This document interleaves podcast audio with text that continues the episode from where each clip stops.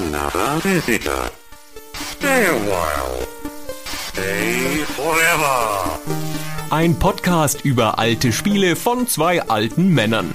Stay Forever mit Gunnar Lott und Christian Schmidt.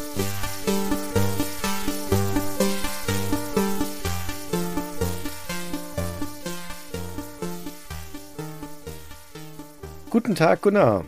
Hallo Christian.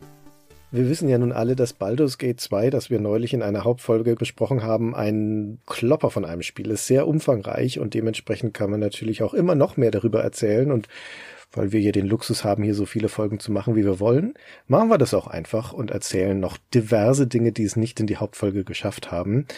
Normalerweise haben wir diese Wusstet ihr eigentlich Folgen ja bei Patreon und Steady für unsere Unterstützer.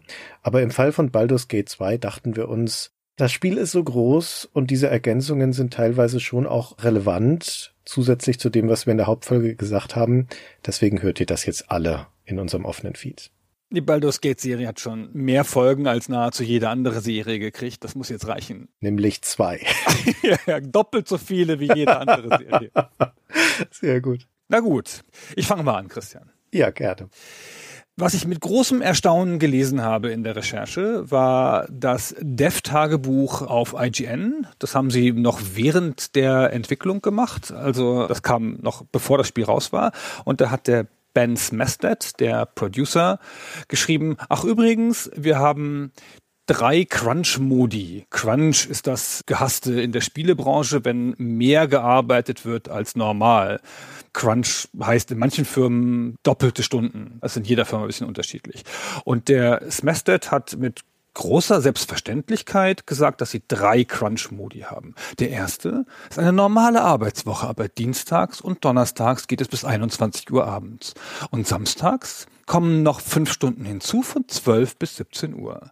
Dieser Crunch-Modus hat vor fünf Wochen begonnen zum Zeitpunkt des Dev-Eintrages, ist jetzt durch und jetzt gehen sie in den zweiten Crunch-Modus. Der zweite Crunch-Modus, da gehen dann die Arbeitszeiten montags bis freitags bis 21 Uhr, also jeden Tag, und samstags wird es von 9 bis 18 Uhr verlängert, also neun Stunden. Und in der letzten Woche des Projektes kommt dann der Crunch-Modus 3 und da wird einfach so lange gearbeitet wie nötig. Und das ist ganz schön krass, wie selbstverständlich und wie offen der in einem Medium über unbezahlte Mehrarbeit redet. Ich meine, es wird sicherlich Boni oder sowas gegeben haben, aber normalerweise ist das einfach zusätzliche Arbeit, die gemacht wird. Und ich finde das schon ganz schön krass, dass die das einfach so so festschreiben. Ja, das ist dann halt so und auch so genau und so spezifisch. Da kann man dann irgendwie nicht sagen, keine Ahnung, wenn man schon samstags kommen muss, dann kann man wenigstens, keine Ahnung, abends kommen oder irgendwas. Nein, dann wird auch schön stechuhrmäßig von 12 bis 17 Uhr gearbeitet in Crunch Phase 1.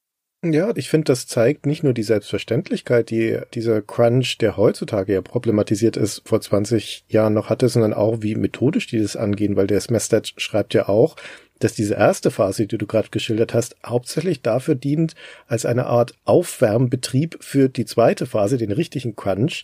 Er schreibt, das ist dafür da, dass sich die Mitarbeiter schon mal an die neuen Arbeitszeiten gewöhnen können. Und dann schreibt man auch sehr lässig, die dritte Phase tut weniger weh, als man denkt. Weil das ist dann zu einem Zeitpunkt nicht mehr so schlimm, da ist man eh schon so abgestumpft und eigentlich will man das Spiel nur noch rausbringen. Und dieser Druck, dieser überwältigende Drang, das Spiel durch die Tür zu bringen, wie die Amis sagen, bringt selbst Tod zum Laufen sagt er. Und ich kann es echt nicht fassen. ist sicherlich ein sehr europäischer Blick auf die Sache. Da so nonchalant drüber zu reden, finde ich schon ganz schön krass. Ja, das ist halt eingeplant, ne? Das ist halt nicht irgendwie, okay, scheiße, wir schaffen es nicht, ja, wir haben alles versucht, sondern nee, es ist halt eingeplant. Das gibt's halt oft in der Spielebranche und damals ist man da noch lockerer mit umgegangen. Ja, offensichtlich. Wo du den Ben Smetstad gerade schon erwähnt hast, also diesen Producer von Baldur's Gate 2, der hat nicht nur dieses Entwicklertagebuch für IGN geschrieben, sondern auch noch andere Sachen, zum Beispiel auch das offizielle FAQ für Baldur's Gate 2 und aus irgendeinem Grund, den wir nicht genau wissen, hat er es für nötig gefunden, da eine bestimmte Zahl mit reinzubringen, und zwar die Zahl der Animationsphasen in Baldur's Gate 2. Vielleicht wollte er ein bisschen so auf die Trommel hauen dafür, wie viel sie sich dafür angestrengt haben, und da vergleicht er das mit dem Vorgänger Baldur's Gate 1 und sagt, da gab es nach letzter Zählung 108.420 Frames an Charakter- und Monsteranimationen. Das ist ja schon mal eine sehr ordentliche Zahl. Und für Baldur's Gate 2, sagt er, kommen dann noch 171.000 weitere Frames dazu. Also nochmal mehr als doppelt so viel. Und das sind tatsächlich nur Charaktere und Monster, also nicht irgendwelche Animationen, die da noch im Hintergrund von Karten oder sowas stattfinden. Diese hohe Zahl, das ist natürlich enorm. Also na, über 270 1000 Frames, aber wir reden hier erstens von sehr kleinen Sprites, die wurden 3D gerendert und dann rausgerechnet. Also wenn du so einen 3D-Charakter hast, dann geht es vermutlich auch relativ schnell, den rauszurendern und du musst den ja aus jeder erdenklichen Perspektive, ich glaube, das sind 16 Richtungen, die die Charaktere sich drehen können, musst du ihn rendern und dann jede Animation, das Zuhauen, das Zustechen und so weiter und das wiederum mit jeder Waffe im Spiel und jeder Rüstung im Spiel, weil das ja am Charakter zu sehen ist und dann kommst du natürlich sehr schnell auf solche Größenordnungen. Ein amerikanischer Blogger hat geschrieben, nach seiner Rechnung käme Sarevok, der Bösewicht aus Teil 1, alleine auf über 600 Frames. Ja, das kann gut sein. Und im zweiten Teil, also das hat der Smetstad schon auch geschrieben, im zweiten Teil machen sie mehr Animationsphasen für die Hauptcharaktere, damit die flüssiger sind. Also da ist es dann sicher nochmal mehr. Aber grundsätzlich, also auch wenn man so riesige Zahlen hört, das erinnert einen nochmal daran, was für ein episches Spiel Baldur's Gate 2 ist. Und man sollte ja meinen, dass es dann logischerweise das viel größere Spiel ist als Baldur's Gate 1. Und das stimmt nicht unbedingt, nicht in jeder Hinsicht. Allein schon mal, was die Zahl der CDs angeht, Baldur's Gate 1 kam nämlich noch auf fünf CDs und für Baldur's Gate 2 ist es weniger, da sind es nur noch vier. Es kann sein, dass es mit der Kompression zu tun hat oder dass die die Daten besser angeordnet haben auf den CDs, aber es kann auch daran liegen, dass der meiste Platz auf den CDs für die Hintergrundgrafiken der Karten drauf geht. Die sind ja diese riesigen Bilder und die sind unkomprimiert. Und so eine typische Karte ist 30 Megabyte groß und davon gibt's relativ viele. Also natürlich nicht alle so groß, da haben ja auch viele kleine Räume und sowas. Aber in Baldur's Gate 1 sind das deutlich mehr als im zweiten. Im ersten Teil waren das 482 Regionen und im zweiten Teil sind es dann nur noch 396. Immer noch riesig, ne, im Vergleich zu Planescape Torment zum Beispiel, da sind es nur 220. Aber insgesamt weniger Regionen in Baldur's Gate 2 und auch die Zwischensequenzen zum Beispiel. Baldur's Gate 2 ist ja jetzt eh kein videoreiches Spiel. Das hat dieses längere Intro und Outro und dazwischen nochmal so ein paar kleine Cutscenes. Insgesamt zwölf Stück. Der erste Teil hatte noch 23, also fast doppelt so viel. Also nicht alles am zweiten Teil ist größer und umfangreicher als im ersten. Das ist tatsächlich so ein bisschen kontraintuitiv. Hat das erste dann kleinere Räume oder sind das die ganzen Wildnisregionen, ne? Ja, das hat ja diese massenhaft Waldregionen und ich glaube, da kommt es einfach auf seine Zahl. Die Charaktere in Baldur's Gate, schon in Baldur's Gate, aber natürlich dann damit fortgeschrieben auch in Baldur's Gate 2, haben ihren Ursprung in real gespielten Rollenspielkampagnen in Pen and Paper. Ein Großteil der Charaktere stammt aus zwei Dungeons and Dragons Kampagnen, die der James Olin geschrieben hat, geleitet hat.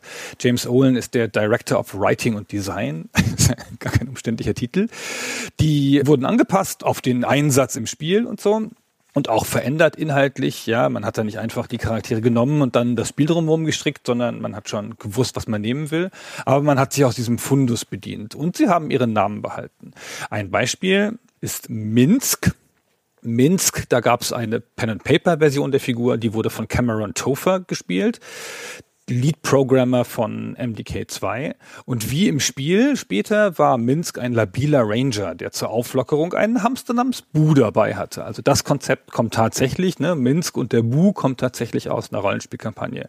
Und der Luke Christensen, Christianson, das ist der leitende Autor von Baldur's Gate, der nahm das Grundkonzept und hat dann die Dialoge dazu geschrieben, die leicht überdrehten Dialoge. Und im Pen-and-Paper-Rollenspiel, da war Minsk aber kein Raschemann Berserker, sondern ein Waldläufer in einer Dark Sun-Kampagne, also schon weit weg von der Welt, in der er später zum Einsatz gekommen ist. Dieser Gedanke, dass die Autoren von Baldur's Gate 1 und 2 sich also auch aus dem Fundus ihrer Pen and Paper Charaktere bedient haben, das zieht sich durch beide Spiele und es zieht sich auch nicht nur in die Hauptcharaktere rein, sondern auch bis in die NPCs. Und da gibt's auch zum Beispiel im zweiten Baldur's Gate einen Fall, der durchaus die Community eine ganze Weile beschäftigt hat, die Fantasie beflügelt hat. Und zwar ist das in der Kanalisation von Athkatla unter den Slums. Wenn man da unterwegs ist, da kann man eine Treppe hochgehen und kommt dann in eine Höhle, wo man mitbekommt, wo einige Pilzwesen gerade gegen einen einzelnen Minotaurus kämpfen. Da liegen tote Gefährten von dem Minotaurus rum. Der beklagt das auch laut, dass die alle gefallen sind. Und dann wird er in der Regel auch gleich von diesen Pilzwesen ausgelöscht, bevor man die besiegen kann. Falls man das aber doch schaffen sollte, so schnell zu sein, dann stirbt der Minotaurus trotzdem. Da steckt nämlich ein Skript dahinter, Das lässt ihn also auf jeden Fall sterben. Und soweit so gewöhnlich, würde ich sagen wenn dieser Minotaurus nicht auch noch einen Namen hätte, nämlich Andorian. Und da kann man sich jetzt schon fragen, Moment, ein Charakter mit einem Namen in so einer Situation, die Gefährten offenbar überfallen und getötet an einem Ort einer Kanalisation, der anders aussieht als der Rest, also so eine Höhle, ist ja irgendwie speziell da muss doch was dahinter stecken. Und da keimten dann natürlich schnell die Fantheorien, ob es mit diesem Andorian irgendwas auf sich hat. Kann man ihn vielleicht doch retten? War da vielleicht mal eine Quest geplant? Ist das also so ein Überbleibsel von was rausgeschnittenen? Was könnte das sein? Und die Antwort ist recht trivial. Diese Szene stammt von Brent Knowles. Das ist einer der Designer an Baldur's Gate 2. Der ist später einer der Lead-Designer von Dragon Age gewesen und im Jahr 2000 war der neu bei BioWare und hat im letzten halben Jahr das Spiel noch begleitet als einer der Designer hauptsächlich damit geholfen, Dungeon-Karten und Quest-Karten zu befüllen. Und später hat er dann mal in seinem Blog erzählt, dass die Designer alle große Freiheit daran hatten, in diese Level reinzutun, was sie wollten. Und dazu gehörte eben auch, jetzt schließt sich der Kreis wieder, Figuren aus ihren eigenen Pen-and-Paper Dungeon Dragons Kampagnen zu verewigen. Und das ist auch dieser Andorion, das, dieser Minotaurus, der ist, wie der Knowles erzählt hat, der Charakter eines Freundes aus der Rollenspielrunde von Knowles und den hat er da eben eingebaut und da steckt auch keine gestrichene Quest oder sowas dahinter, sondern wie er in seinem Blog schreibt, ich hatte sonst keinen Ort, wo ich ihn hätte hinstellen können. Und das ist alles. Das ist so nett. Ja, es ist nett. Wer weiß, was da für Schicksale dahinter stehen. Gestorbene Charaktere und so. Ja, die jetzt hier wieder zum Leben erweckt werden. Total nett. Lass mal kurz über Imoen sprechen. Der Luke Christiansen, der Texter für BG1, der hat im Dev-Tagebuch auch darüber gesprochen, dass die Charakterinteraktionen in Baldur's Gate 1 ja oft noch rudimentär waren im Vergleich zum zweiten Teil vor allen Dingen. Und dass Spieler da zuweilen was reininterpretiert haben, was sie gar nicht so gemeint haben und was sie dann so mit Erstaunen gelesen haben, dann hinterher in den Foren und so. Und als Beispiel dafür nennt er Imoen. Die Popularität von Imoen war eine Überraschung, sagt er. Vor allem, weil Imoen ja zuerst gar nicht existierte. Was soll das heißen? Ihr Charakter wurde erst spät hinzugefügt. Wir hatten kein Budget mehr für die Aufnahmen, also habe ich ihren Text aus dem Voice-Over eines verworfenen Demos zusammengeschnitten. Die ursprüngliche Figur war eine Wache namens Peak. Aus diesem Grund hat sie keine eigenständigen Konfrontationen und Interaktionen mit anderen Gruppenmitgliedern. Und das lässt ihre Beziehung zum Spieler enger erscheinen und führt dazu, dass sie dann später aufgewertet wird in Baldur's Gate 2 und eine Halbschwester wird, was ja anfangs in Baldur's Gate 1 gar nicht erwähnt worden ist. Also hat die Figur so eine Art Eigenleben. Durch die Interpretation der Spieler und die Wahrnehmung der Spieler hat die Figur ein Eigenleben entwickelt, was ich ganz schön finde. Das erklärt auch, warum die so schrecklich klingt, die immerhin, wenn das eine Sprachaufnahme war, die sie verworfen hatten. Im Englischen klingt sie ja auch furchtbar. Für das Deutsche gibt's keine Entschuldigung, glaube ich. Aber im Englischen hat sie auch so eine furchtbare Stimme. Im ersten Teil. Im zweiten ist es ja dann viel besser. Im Deutschen war einfach die Regieanweisung, mach sie so wie im Englischen. Vermutlich anders ist das nicht zu erklären. Du bist ja doof. Aber apropos Imoen, im zweiten Baldur's Gate fehlt die ja ewig lang. Ja? Das ganze zweite und dritte Kapitel, ein Teil vom vierten müssen wir ohne sie auskommen. Und in dem Zusammenhang gibt es noch eine wichtige Geschichte nachzutragen. Wir haben ja in der Hauptfolge erzählt, dass das Spiel recht dynamisch mit seinen Begleitern umgeht. Also die können sich lieben und die können sich hassen und die können die Gruppe verlassen und wieder zurückkehren und die können Liebhaber werden und können sogar sterben. Und eine besonders dramatische Wendung haben wir aber unterschlagen und zwar, dass es sogar einen Verräter unter den Begleitern gibt. Und zwar den guten Yoshimo. Das ist einer der frühesten Gefährten, die man im Spiel trifft. Das ist noch in dem Start-Dungeon, also dem Unterschlupf von Erenikus. Und da läuft einem der Yoshimo über den Weg und behauptet, der sei selbst ein Gefangener von Erenikus und konnte aber entkommen und dann bietet er an, sich uns anzuschließen, weil der ein ganz kompetenter Dieb ist mit der Spezialisierung Kopfgeldjäger nehmen wir den natürlich auch mit. Und damit ist er also auch praktisch der Ersatz für Imoen, denn die ist ja selber Diebin, also eine Doppelklasse Diebin Magierin, aber die ist ja die Diebin unserer Gruppe. Die geht uns dann verloren und dann haben wir ja gleich Yoshimo als Ersatz. Also das ist gar nicht so unwahrscheinlich, dass man ihn dann in der Gruppe behält. Und wenn man ihn dann mitschleift und ihn in Kapitel 4 immer noch dabei hat, da kommt man ja in dieses Magierheim, in den Spellhold und der Aufseher gibt sich dann als Irenikus zu erkennen, unser Gegenspieler. Und dann fällt auch Yoshimos Tarnung. Der Irenikus klärt dann nämlich auf, dass Yoshimo sein Handlanger ist. Yoshimo verlässt daraufhin die Gruppe. Und das ist auch ganz praktisch so, weil wir bekommen ja immerhin wieder zurück. Also ich glaube, das ist eigentlich der kanonische Verlauf, den das nehmen soll auf der erzählerischen Ebene. Dass wir Yoshimo hier dabei haben, dann ist er der Verräter und es wird wieder ein Platz in der Gruppe frei. Das erklärt aber auch einiges, ey Das war mir gar nicht so klar, dass das so laufen muss. Wenn man ihn nämlich ja nicht dabei hat, ist es ja total ärgerlich, weil man dann die Party voll hat, wenn Imoen zurückkommt. Ja, ganz genau. Deswegen ist es am besten, wenn du ihn dabei hast, auch weil du nur so diese erzählerische Szene mitbekommst. Was jetzt nämlich in der Folge passiert ist, dass man wird ja dann in den Kerker geworfen, muss da fliehen und da taucht Yoshime dann wieder auf und diesmal dann als Gegner. Der hat also eine scharfe Dieben dabei und stellt sich uns entgegen und er macht es nicht aus eigenem Antrieb, sondern weil Irenikus ihn verzaubert hat. Hilft aber nichts, man muss ihn trotzdem töten und dann kann man immer noch sein Herz mitnehmen und kann es dann noch zu einem Tempel bringen und dann wird zumindest seiner Seele im Nachleben Frieden Frieden gestiftet. Aber zurück bekommst du ihn nicht. Also das ist tatsächlich ein ultimativer, letztgültiger Tod eines Begleiters.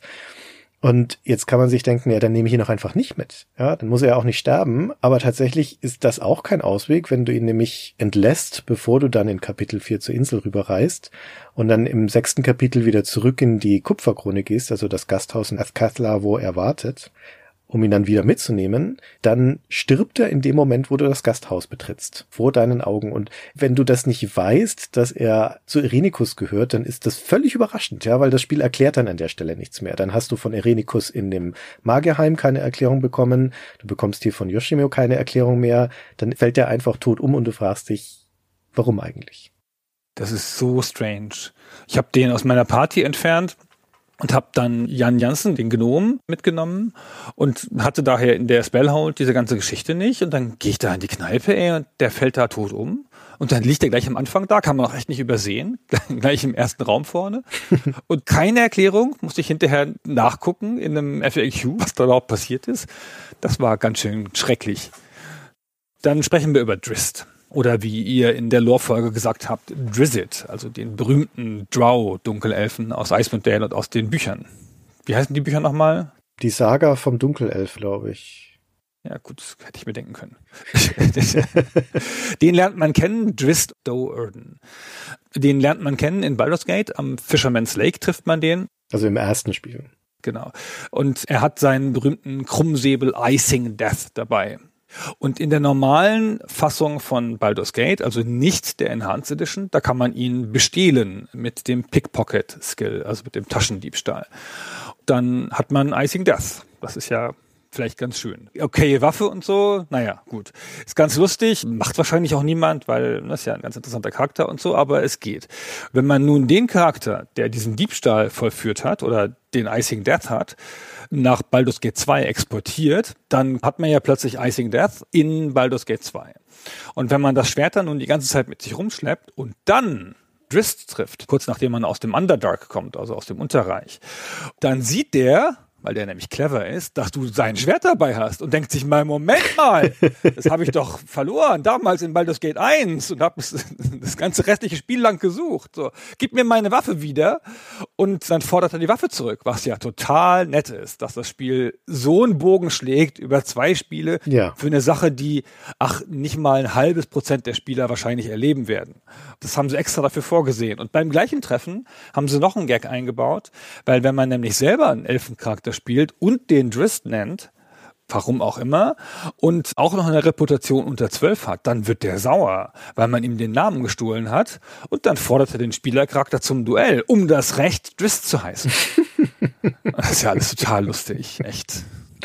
Das sind super Details. Die Wahrscheinlichkeit, dass man die als Spieler sehen wird, sind ja minimal. Aber das ist natürlich schön, wenn ein Spiel solche spezifischen Situationen drin hat. Und Baldur's Gate 2 ist voll von solchen Kleinigkeiten, von so unerwarteten, kontextabhängigen Sachen, die du nur dann zu sehen bekommst, wenn eine bestimmte Situation eintritt. Ich habe noch ein Beispiel, das ich auch ganz überraschend finde. Da geht es jetzt um die Partyzusammenstellung. Es gibt ja den Valigar, den Waldläufer, das ist ein guter Charakter. Und die Viconia, die wir schon aus dem ersten Teil kennen, das ist eine böse Charakterin, auch so eine Drow, eine Dunkelelfin. Und wenn die in der gleichen Gruppe sind, normalerweise geht es ja nicht gut, wenn gute und böse Charaktere zusammenreisen. Und die beiden, die verstehen sich natürlich auch nicht sonderlich, aber man kann sie trotzdem das ganze Spiel hindurch mitführen. Also die gehen sich nicht an die Gurgel. Außer, da gibt es eine spezifische Ausnahme, und zwar, wenn du die beiden dabei hast und ins Regierungsviertel von Athkatla gehst, und da stehen dann ein paar Passanten so rum auf der Karte. Ein paar Adelsdamen sind da auch dabei. Und eine davon, wenn man die anspricht, dann flirtet die ein bisschen mit Valigar. Und der schlägt das dann ganz charmant aus. Und wenn Viconia dabei ist, dann schaltet die sich aber in das Gespräch ein, spricht die Dame an und sagt ihr schnippisch, dass Valigar sich gar nichts aus Weibchen mache. Die Dunkelelfen nennen ja das immer dann Weibchen und Männchen sondern dass der vermutlich eher auf Gule stehe und dass er sich sowieso seine Rüstung rosa einfärben solle. Und da ist Valigar dann direkt auf 100 und herrscht die Viconia an, dass sie den Mund halten soll. Ich schwöre, sonst werde ich dir. Und sie kann dann aber da natürlich nicht zurückstecken und sagt, ja, dann tu es, Valigar. Zeig mir, dass du ein richtiger Mann bist. Zeig mir, dass du das hast, was man braucht, um die Aufmerksamkeit einer Frau zu fesseln.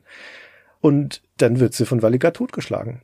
Und das ist einigermaßen überraschend, ja, weil das ist ja ein vergleichsweise nichtiger Anlass, aber da hat dieser Waldläufer offensichtlich doch eine so fragile Männlichkeit, dass er da gleich eine Begleiterin ermorden muss. Kannst ihn dann natürlich trotzdem wieder die Party aufnehmen und mitschleppen, aber die Vikonia ist dann hin. Und das ist, glaube ich, schwer kommen zu sehen. Das ist schon eine einigermaßen dramatische Szene wenn wir gerade schon bei dieser Kombination walliger und böse Charaktere sind, wenn du den Edwin, den bösen Magier in deiner Party hast, das wäre eigentlich eine Konstellation, die dann eskaliert bis zu dem Punkt, wo die beiden dann miteinander kämpfen, wie das in einigen Konstellationen in der Party der Fall ist. Aber in dem Fall im Originalspiel passiert das nicht, weil da nämlich der entsprechende Dialog zwar enthalten ist, aber das Skript, das das auslösen soll, das ist kaputt. Das heißt, das funktioniert im Originalspiel nicht. Aber das ist so eine von diesen vielen, vielen kleinen Dingen, die die Enhanced Edition behebt. So Sachen, die in Abhängigkeit von der Partyzusammensetzung passieren, gibt es ja viele. Und auch bei den Romanzen. Du hast ja schon ausführlich erzählt letztes Mal, wie Jahira und Ari beide um deine Gunst, um die Gunst des männlichen Protagonisten gebuhlt haben, wenn du sie gemeinsam in der Gruppe hast. Aber es gibt auch umgekehrt. Es gibt einen Konkurrenten um die Gunst der Zuneigung von Ari, nämlich den Barden Herr Dalis. Wenn man den mitnimmt, dann bandelt der mit Arian. Und zwar auch dann, wenn man gerade selbst dabei ist, ihr schöne Augen zu machen. Und das geht natürlich nicht gut. Und dann heißt es entweder, die beiden müssen ein Paar werden oder der Herr Dallas verlässt die Party. Ist dann alles gekränktes Ego und gebrochenes Herz und so, alles voll schwierig. Die Romanze mit Ari wird übrigens im Addon dann noch weitergeführt, Thron von Baal. Und wenn man sie dann in Baldur's Gate 2 zur Freundin gewonnen hat, dann kommt im Addon noch Hochzeit, Schwangerschaft und Kind dazu. Jetzt mal ehrlich, ne? Also wirklich, ja. Das einzige Mal, dass das vorkommt in beiden Spielen, da kann jemand ein Kind bekommen. Und es gibt aber natürlich keine Regelmechanik für ein Kind. Das Logische wäre jetzt, dass sie die Party verlässt oder sowas, ja, oder dass der Hauptcharakter in Elternzeit geht oder was weiß ich was. Aber nein, das kann ja das Spiel nicht aufhalten. Und du kannst auch den Charakter nicht verlieren. Sie kriegt ein Kind, ein Baby und das behält sie dann im Inventar, wo es einen Slot belegt. Genau wie Bu, ja, bei Minsk. Und das war's es passiert nichts, man kann nichts damit machen, es will auch keine Aufmerksamkeit, es muss nicht trinken, es schreit nicht, es muss nicht ins Bett gebracht werden, das ist alles sehr unrealistisch. ist ja auch wieder nur etwas, was du erlebst, wenn du das alles vorher durchgemacht hast, im Hauptspiel mit Eri die Romanze bis zum Ende geführt und so weiter. Also es ist schon sehr speziell.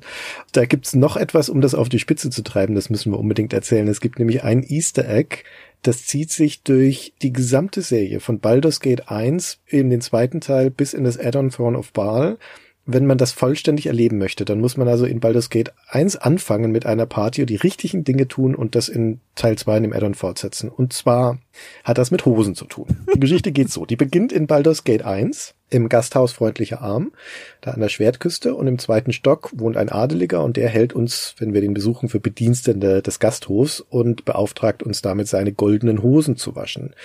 Das ist eigentlich eher so ein komödiantischer Moment.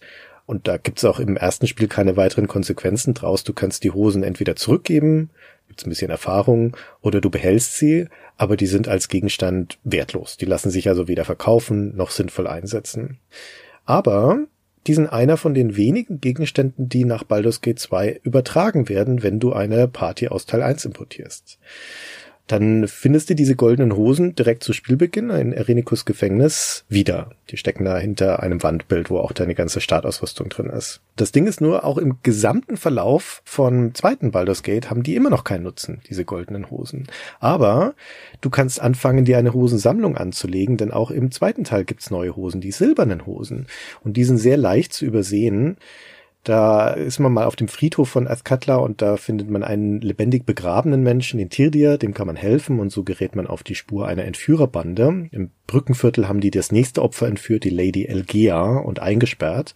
Und wenn du eine anständige Heldengruppe bist, dann befreist du die natürlich. Aber das darfst du nicht machen, sondern du musst sie da drin lassen und musst stattdessen aus der Kommode den Erpresserbrief rausholen, den die Bande geschrieben hat. Da steht ja nämlich drin, wann das Treffen zur Lösegeldübergabe ist in den Slums. Und dann gehst du zur richtigen Zeit dorthin und dann erscheint da ein Brute und der hat zwar kein Geld dabei, aber die silbernen Hosen. Und die sind genauso nutzlos wie die goldenen. Warum hat er die Hosen dabei? Das ist eine gute Frage, aber es fehlt uns ja noch eines, um das Trio komplett zu machen, nämlich die bronzenen Unterhosen und die wiederum kommen dann im Add-on der Thronen des Pals dazu und auch die sind wiederum leicht zu verpassen. Da gibt's nämlich in der Höhle von dem blauen Drachen Abbasigal einen Magier, den Iakanth, und der hat so eine Quest für die Party, der möchte den Augenstiel eines Beholders, eines Betrachters haben. Aber der schlägt vor, man könnte ja eine in der Nähe stehende Gruppe versteinerter Abenteurer losschicken, wenn man da jetzt selber keine Lust hat. Und wenn man den Zauberstein zu Fleisch hat, dann kann man die wirklich befreien, diese Gruppe, und kann ihnen diesen Auftrag geben, holt mal den Augenstiel. Und dann machen die das auch. Und wenn sie zurückkommen, haben sie nicht nur diesen Augenstiel dabei, sondern auch noch bronzene Unterhosen und übergeben die uns. Und auch die sind natürlich nutzlos. Aber da hast du auf einmal drei Hosen in deinem Inventar, wenn du die alle mitgeschleppt hast, ja, bis dahin.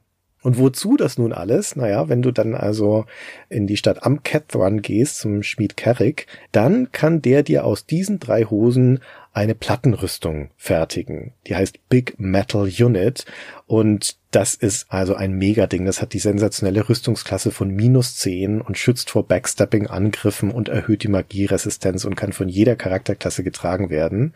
Und dazu gibt's als Bonus auch noch eine Armbrust, die heißt Big Metal Rod. Und die ist im Endeffekt ein Raketenwerfer. Die hat spezielle Munition und kann dann Splittergranaten verschießen und Flammenwerfermunition und so weiter. Aber das Ganze ist trotzdem ein Easter Egg, mehr ein Easter Egg als eine wirkliche Belohnung, denn wenn du diese Rüstung anziehst, das Big Metal Unit, dann wird das Charaktersprite von dem Charakter, der die anhat, durch das Sprite eines Eisengolems ersetzt. Also das ist ja so ein übermannsgroßes, mächtiges Ding und für ein eigentliches Spiel ist das ein bisschen unpraktisch, weil diesen Hühnen durch enge Türen und Gänge und sowas zu steuern, ist dann nicht mehr ganz so leicht. Aber das ist es also, wenn man diese ganze Mühe auf sich nimmt, dann ist das die Belohnung. Aber wie hart, ne? Dann sitzt da mindestens mal so ein Designer dran, sich das auszudenken und gibt noch ein paar Grafiken in Auftrag und so. Und das hat dann hinterher niemals jemand gemerkt. Und dann wartet der jahrelang und beobachtet das Internet, ob es auf irgendeiner FAQ-Seite auftaucht. ja. Und googelt immer Big Metal Unit. Hat das schon jemand gefunden und so. Und 15 Jahre später erscheint es dann auf Game FAQs. Und dann freut er sich. ist das toll. Wenn wir gerade schon bei Waffen und Waffentechnologie sind, da wollte ich dir von meiner Lieblingswaffe erzählen. Das ist jetzt nicht so wahnsinnig originell, weil es ist eine Waffe, die sehr prominent im Spiel vorkommt, nämlich der Flail of Ages. Heißt der im Deutschen der Flegel der Zeitalter? Ja, so heißt er ja. Ah, sehr gut, genau. Das ist ein plus drei Dreschflegel. Ich habe echt nie verstanden, warum es in jedem Fantasy-Szenario Flegel gibt. Ist das eine Waffe, die so häufig benutzt wurde im realen Mittelalter? Ist irgendwie komisch. Wenn du durch so typische mittelalterliche Museen gehst, wo Waffen ausgestellt sind, ist da nicht auch immer so ein Flegel-ähnliches Ding dabei? Kann schon sein. Der Pflegel der Zeitalter ist, ich sagte schon, plus drei und er macht noch Elementarschaden. Und zwar Säure-Elementarschaden, Kälte und Feuer, weil du nämlich ihn selber herstellst. Du findest die drei verschiedenen Pflegelköpfe im ersten Stock des Darnies Keep, also das ist die Burg, die du befreien musst von der Nalia. Du musst sie nicht von der Nalia befreien, sondern es ist die Burg von Nalia. Nee, ich habe die befreit von der Nalia. da stand die Nalia drin und wollte nicht rausgehen. Und du hast das Problem gelöst. Ich habe den Krieger gespielt und ich war dann hinter der Burg her, also ich habe sie auch von der Nalia befreit. Ja, und dann hast du vollkommen recht, ich ziehe alles zurück. genau. Und den kann man da zusammensetzen und auch da dann schmieden und dann hat man den relativ früh im Spiel Spiel, wie ich fand. Also man kann diese Nalia-Quest auch irgendwann später machen, aber ich habe die, glaube ich, schon ziemlich am Anfang des zweiten Kapitels gemacht und hatte dann diese Waffe, die drei Sorten Elementarschaden hat und plus drei, die kann man super einsetzen, vor allen Dingen auch gegen Trolle und sowas, ja, die da halt kommen. Das war halt bis zum Ende des Spiels die Waffe von Minsk bei mir. Ich habe nur halt hinterher hin und wieder mal ausgetauscht, wenn halt andere Gegner da waren, die darauf nicht gepasst haben. Und dieser Elementarschaden, der trifft halt immer. Der ist nicht so hart, das ist plus plus eins, aber der umgeht immer den Nahkampfwiderstand und Schutzwürfe gelten nicht. Das heißt, damit kann man gucken, wogegen sind die immun, was funktioniert denn und so und kann dann sehen, keine Ahnung, wenn dann halt bei irgendjemandem Feuer super ist und Säure und Kälte nicht, kann man auch nochmal ein Feuerfall hinterher schießen und so. Im Thron des Baal gibt es ja den Kespenar, das kleine Wesen, das du in diesem Zimmer findest, das in deinem Kopf ist.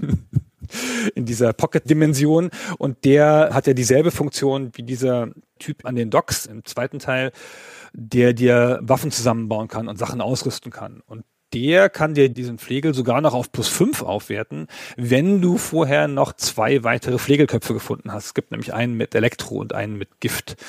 Ich habe den mit Gift gefunden und den Elektro nicht und hatte dann auch im Thron des Baal keine Lust mehr dazu. Aber das war schon super. Das finde ich nicht so häufig in solchen Rollenspielen, dass man so eine Waffe das ganze Spiel lang eigentlich verwenden kann mit Gewinn. Weil ich meine, plus drei ist schon ordentlich so früh und plus vier und plus fünf gibt's eh ziemlich selten. Und die hat sich ganz gut benutzen lassen. Das ist aber nur meine Regel-Lieblingswaffe, also die ich so normal benutzt habe. So meine Lieblings-Story-Waffe, also meine abstrakte Lieblingswaffe, die ich ja beim Spiel nicht so viel benutzt habe, ist Lilarkor, das sprechende Schwert. Das ist ein plus drei Zweihänder. Der macht den Träger immun gegen Charmzauber und diese Verwirrungszauber. Man kriegt das früh in den Abwasserkanälen von Azkatla als Belohnung für eine echt einfache Quest. Und das Schwert, das spricht das will mit dir reden die ganze Zeit. Man kann im Inventar, kann man draufklicken, kann dann Dialoge auslösen mit dem Schwert. Ist nicht so besonders aufschlussreich, aber es ist ganz nett. Und im Kampf hat es dann eine ganze Reihe eigener Kampfrufe, die es dann auch immer sehr enthusiastisch reinruft, weil das Schwert ist nämlich voll dabei. Wir hören uns das mal schnell an in der englischen Version. Come on, let's go whack something evil.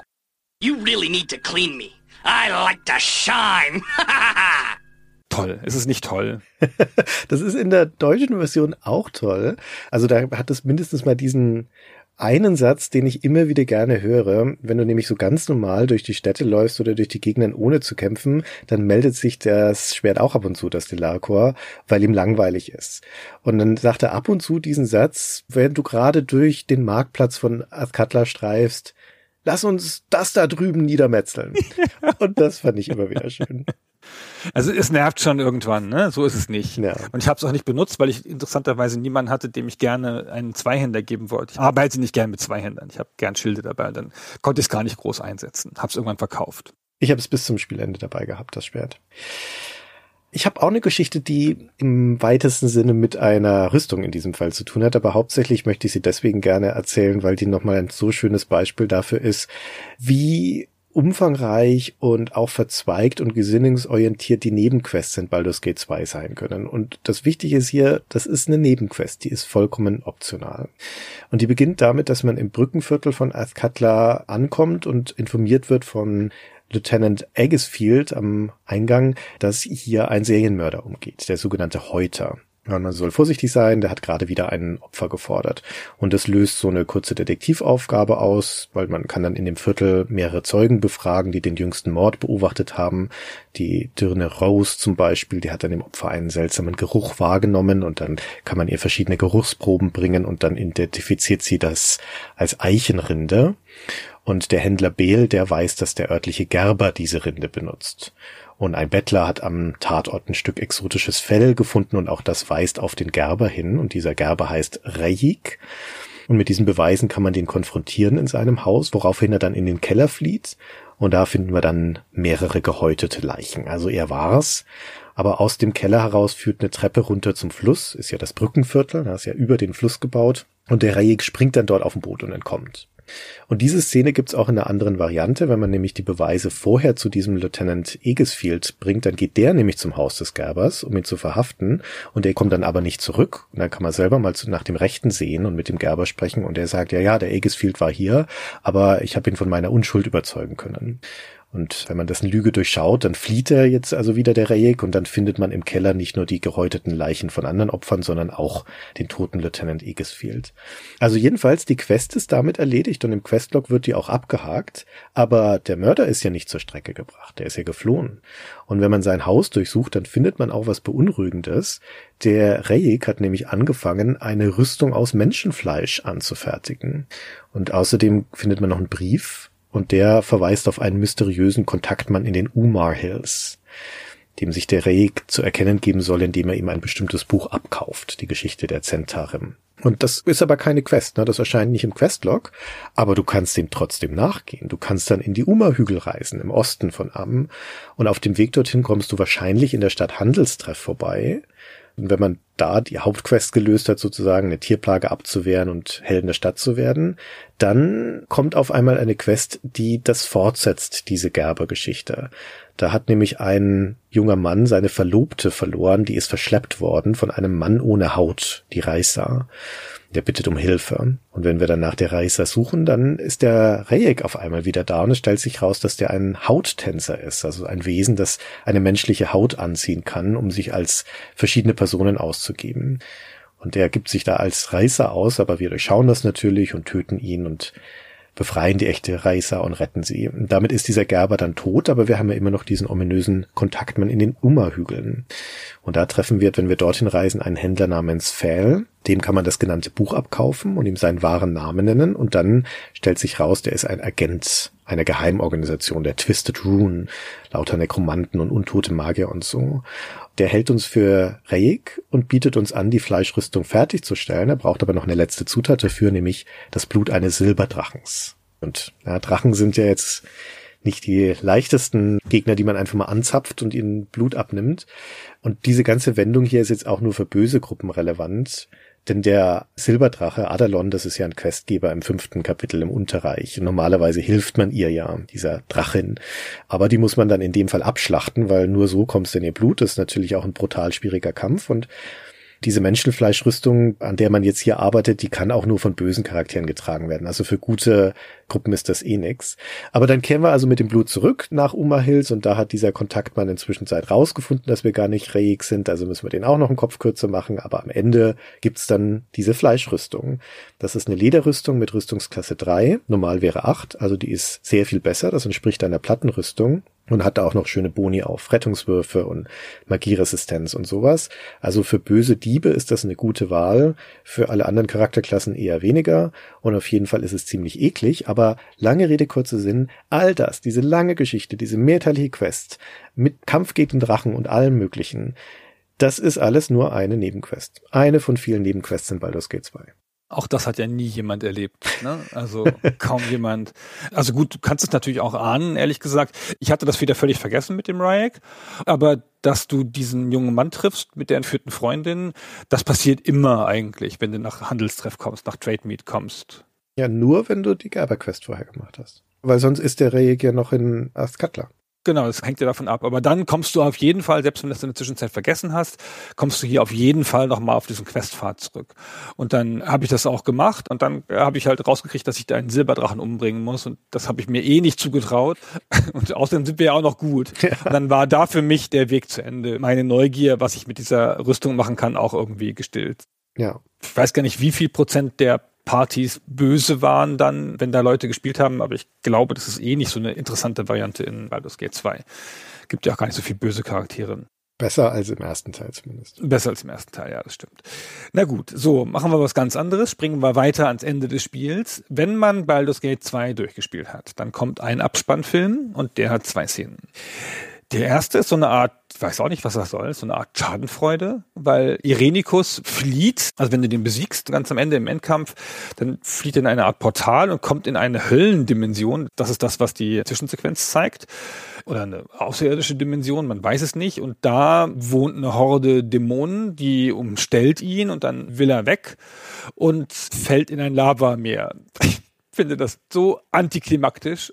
ja, diese ganze Szene. Aber gut, jedenfalls ist dann Irenikus tot.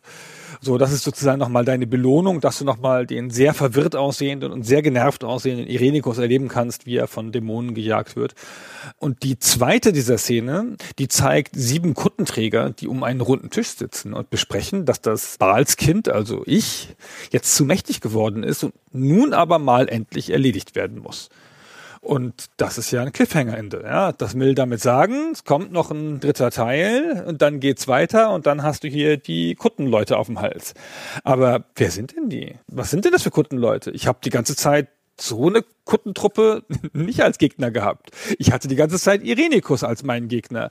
Wieso sind denn da jetzt noch andere Leute am Start? Ja, was wollen die von mir und so? Und dazu gibt es ein paar Theorien.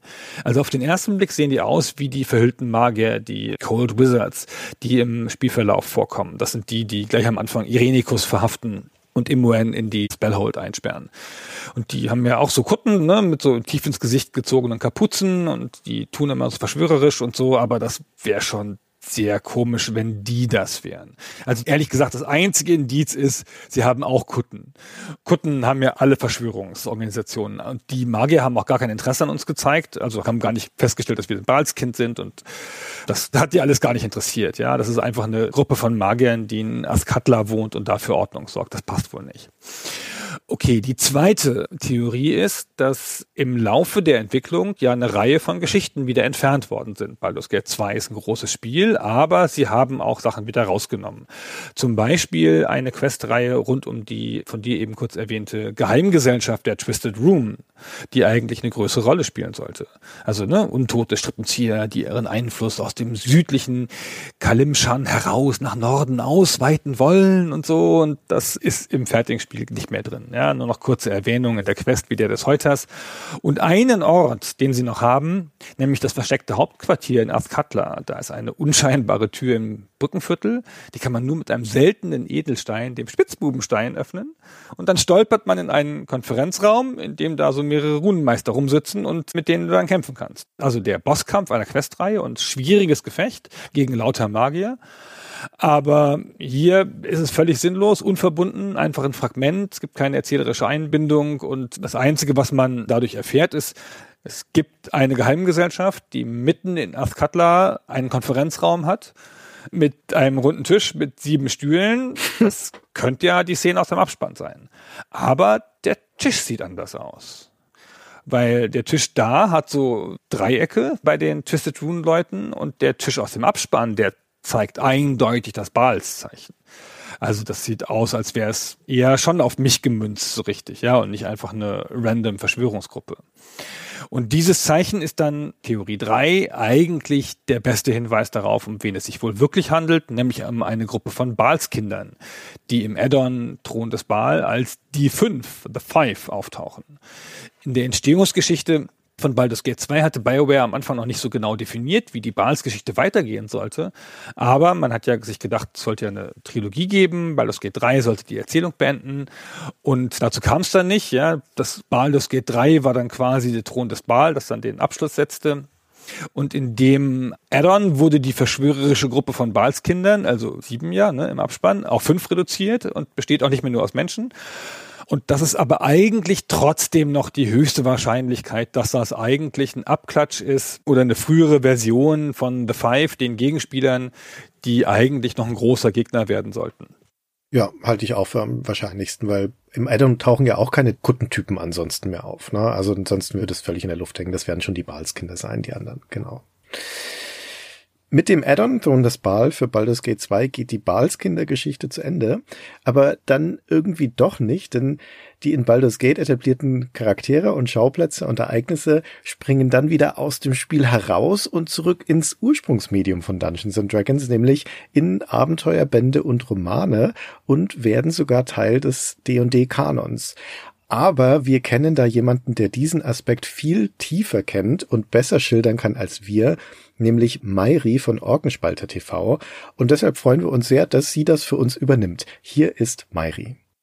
Ich bin Mayri Stritter und ich bin Rollenspielautorin und ich rede auf dem YouTube- und Twitch-Kanal Orkenspalter TV häufig über Rollenspiele aller Art, aber durchaus auch des Öfteren über Dungeons and Dragons und gerade auch die Baldur's Gate-Spiele und alles drumherum sind bei uns traditionell höchst beliebt und des Öfteren gespielt worden.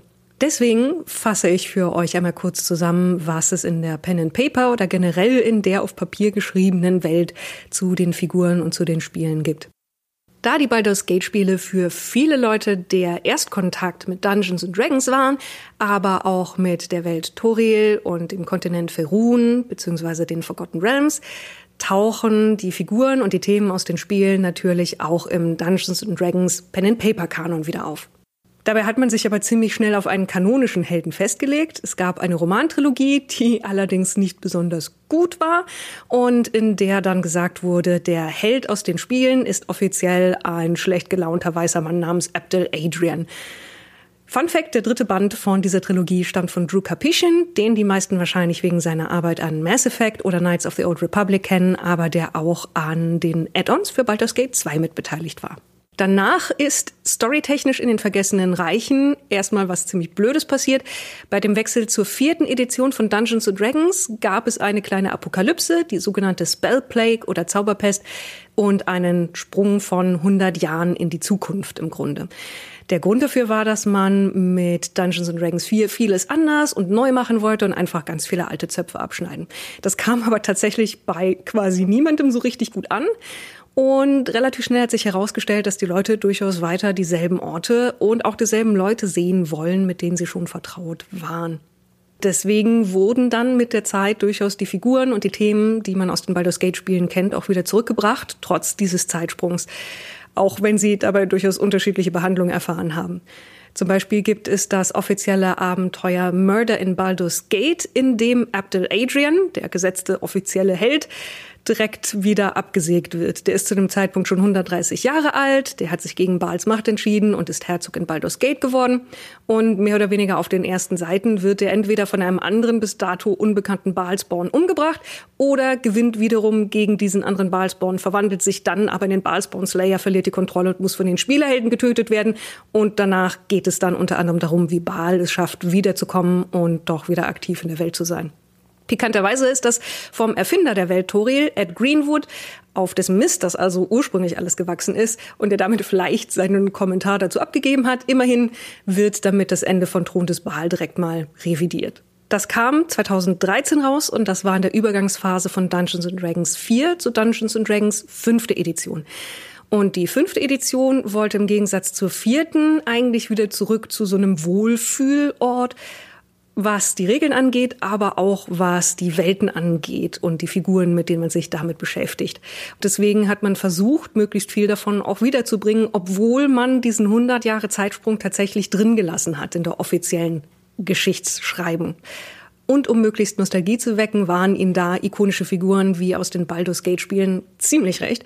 So werden Minsk und Bu zum Beispiel in den Comics zu Dungeons and Dragons 2017 einfach wieder zurückgeholt ins Geschehen, obwohl 100 Jahre vergangen sind, wie gesagt, indem ungelenkte chaotische Magie die Statue von Minsk, die samt Hamster Statue in Baldur's Gate auf dem Marktplatz steht, wieder lebendig macht. Das wird erstmal etwas vage gelassen, ob das die Originale sind oder ob sie nur glauben, das zu sein. Aber vor allen Dingen ist es Fanservice von vorne bis hinten mit den üblichen Catchphrases und tatsächlich auch einer wirklichen Gelegenheit für Bu, jemandem das Auge rauszureißen.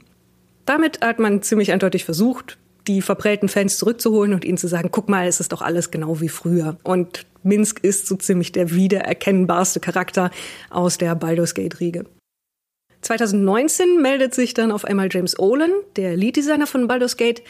Und die Charaktere, die zu dem Zeitpunkt von Dungeons and Dragons offiziell als Nostalgie-Lockstoff verwendet werden, sind ja immer noch seine oder zumindest größtenteils seine und basieren auf seiner eigenen Spielrunde. Und er schreibt einen Band namens Heroes of Baldur's Gate. Das Abenteuer darin, das spielt zwischen Baldur's Gate 1 und 2, also 100 Jahre vor der aktuellen Geschichtsschreibung der Welt. Die Begleitcharaktere aus Teil 1 tauchen je nach Gesinnung dann als Auftraggeber oder als Gegner wieder auf. Da kann man zum Beispiel mit Dynahir auf die Suche nach Minsk gehen oder wie Konya daran hindern, eine Horde Dryda oder drinnen auf den Cloakwood loszulassen. Und es ist sogar möglich, wenn man möchte, die ikonischen Figuren selber zu spielen. Das ist aber kein offizielles D&D-Buch, sondern das hat Olin als eine Art Fanware, als PDF und Print on Demand auf die Plattform Drive-Thru gepackt, auf der nahezu alle Rollenspielverlage ihre digitalen Versionen oder digitale Fanware ausstellen. Und 2021 gab es dann noch von Olin Minsk and Boo's Journal of Villainy, was in der Jetztzeit von Ferun spielt und in dem Minsk und Boo durch die Gegend reisen und sich umschauen und gucken, was noch so existiert von den Dingen, die sie früher kannten und ob ihre Freunde noch leben. Das ist kein Abenteuerband, sondern eine lose Sammlung von Ideen, wie mit Beschreibungen von Städten und von Leuten und verschiedenen Organisationen. Und es ist auch wieder Fanware und tatsächlich steht auch Drew Capuchin diesmal wieder mit drin, der hat bei der Überarbeitung geholfen. Das Buch bringt dabei massenweise NSCs aus den Spielen zurück und wie in der offiziellen D&D-Version gibt es auch hier immer eine Ausrede, warum die Figuren 100 Jahre später noch oder wieder da sind. Elfen sind halt langlebig, Minsk war versteinert. Imoyen ist jetzt eine Vampirin, aber irgendwie ist sie das auch nicht. Und sogar Seaman Havarian, der verräterische Captain aus Baldur's Gate 2 ist wieder da, beziehungsweise noch da. Der hat einen Pakt mit dunklen Mächten geschlossen, damit er weiterhin Abenteurer verarschen kann. Es gibt sogar John Irenicus und Bodhi wieder, obwohl die so ziemlich tot sein sollten. Und auch da gibt es eine kuriose Erklärung, warum die noch aktiv sein können. Das ist natürlich auch reines Nostalgiefutter, aber es ist immerhin Nostalgiefutter von der Person, die das im Original erfunden hat. Das Buch enthält dabei auch Abweichungen vom offiziellen Kanon, wie zum Beispiel eine Karte von Baldur's Gate, die anders aussieht in einigen Details wie die offizielle. Ed Greenwood, der Erfinder von den Forgotten Realms, gibt auf demselben Weg auch weiter inoffizielle Bände zu seiner Welt heraus. Und damit haben wir die seltsame Situation, dass die zwei Leute, die am einflussreichsten für das Setting waren, irgendwie aneinander vorbeischreiben. Inoffiziell beide. Und in der Mitte gibt es die offiziellen D&D-Bücher, die sich bei dem bedienen, was die Leute kennen und gerne sehen. So oder so, Minsk und Boo sterben offensichtlich nie. Und wer will, kann mit Journal of Villainy sogar seinen eigenen Miniature Giant Space Hamster adoptieren. Goo, Boos Cousin. Das ist immerhin besser als das Space Hamster von Commander Shepard oder das Rip-Off Bao in Torment Tides of Numenera.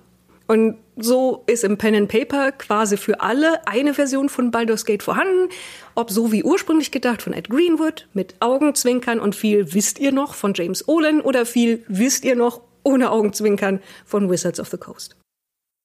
Ganz herzlichen Dank an Mairi und viele Grüße auch an Nico und an alle Zuschauer von Orkenspalter TV. Und wir wissen nun auch, wie unser Held, den wir da gespielt haben, die ganze Zeit wirklich hieß, nämlich Abdel Adrian. Aber er heißt doch Caliban. Nein, er heißt doch Chris. Warum haben Sie mich nicht gefragt, wie der heißt, anstatt sich einfach einen Namen auszudenken? Hätte ich Ihnen schon gesagt, wie der in Wirklichkeit heißt, der Held. Naja. Baldur's Gate 2, lass uns mal kurz über den Erfolg reden. Es wird immer gemeinhin behauptet, dass das ein erfolgreiches Spiel ist. Und das ist natürlich auch so.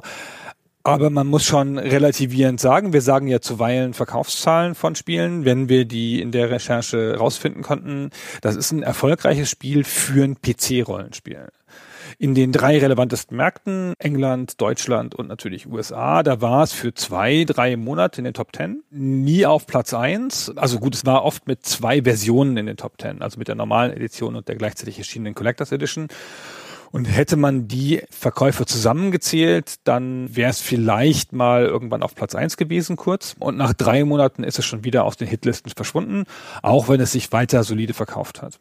In Deutschland konnte man die Verkaufszahlen ganz gut eingrenzen. Da hat es den VUD Award in Gold bekommen. VUD war damals der Verband der Spielehersteller und der hat immer so Preise vergeben für bestimmte Verkaufszahlen. Und ein VUD Award in Gold bedeutet, man hat mehr als 100.000 Stück im Handel verkauft, aber weniger als 200.000 Stück.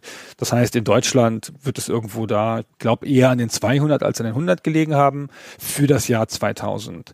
Und im Folge Folgejahr hat es dann keinen Award mehr gekriegt. Das heißt, es hat die 100.000 auch nicht nochmal überschritten.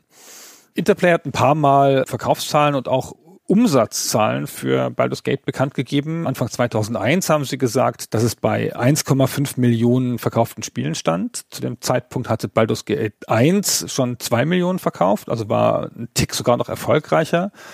In den nächsten Jahren kam dann noch eine halbe Million dazu und Mitte der 2000er dürfte dann die Serie, also die Add-ons, Legenden der Schwertküste, Thron des Baal, Baldur's Gate 1 und Baldur's Gate 2 bei insgesamt über 5 Millionen verkauften Exemplaren angekommen sein. Je 2 Millionen für jedes der beiden Hauptspiele und gut 500.000 für die Add-ons. Das ist sehr gut super Zahl. Aber man muss auch bedenken, so wenn wir über Nintendo-Spiele reden, in Super Stay Forever, da sprechen wir auch mal über 15, 20 und 25 Millionen verkaufte Exemplare. Also schon ein sehr erfolgreiches PC-Spiel, aber ich würde mal sagen, nicht unter den zehn meistverkauften Spielen eines beliebigen Jahres, wenn man Konsolenspiele mitrechnet. Ja, wo es natürlich hervorragend abgeschnitten hat, war in der Presse. Und zwar egal, ob jetzt hier national oder international. Also gerade international zum Beispiel, da gab es auch große Magazine, die haben einfach die Bestwertung gezückt. Sowas wie Computer Gaming World oder PC Gamer oder Computer and Video Games. Die haben jeweils 10 von 10 Punkten gegeben. Aber hierzulande sah das ganz ähnlich aus. Die PC Games zum Beispiel hat 93 Punkte vergeben und PC Player und 4Players 92 und die GameStar ja immerhin 91. Und bei der GameStar, ich glaube, wir haben es kurz erwähnt in der Hauptfolge, da war der Test auch gleichzeitig die Titelstory der Ausgabe 11 2000. Und es ist uns gelungen, den Tester von damals ausfindig zu machen. Und nach langem Bitten und Betteln hat er sich auch überreden lassen, seinen Meinungskasten für uns einzusprechen. Und das hören wir uns doch gleich mal an. Haben Sie in den nächsten Monaten schon was vor? Wenn Sie Baldur's Gate 2 spielen wollten, sollten Sie sich schon mal vorsorglich alle Termine für die nahe Zukunft absagen, denn BioWares neues Werk hat die Bezeichnung Epos wahrlich verdient. Im Gegensatz zum ersten Teil errechnet sich die Spielzeit nicht mehr aus einer Handvoll Handlung plus einem Berg von Kämpfen.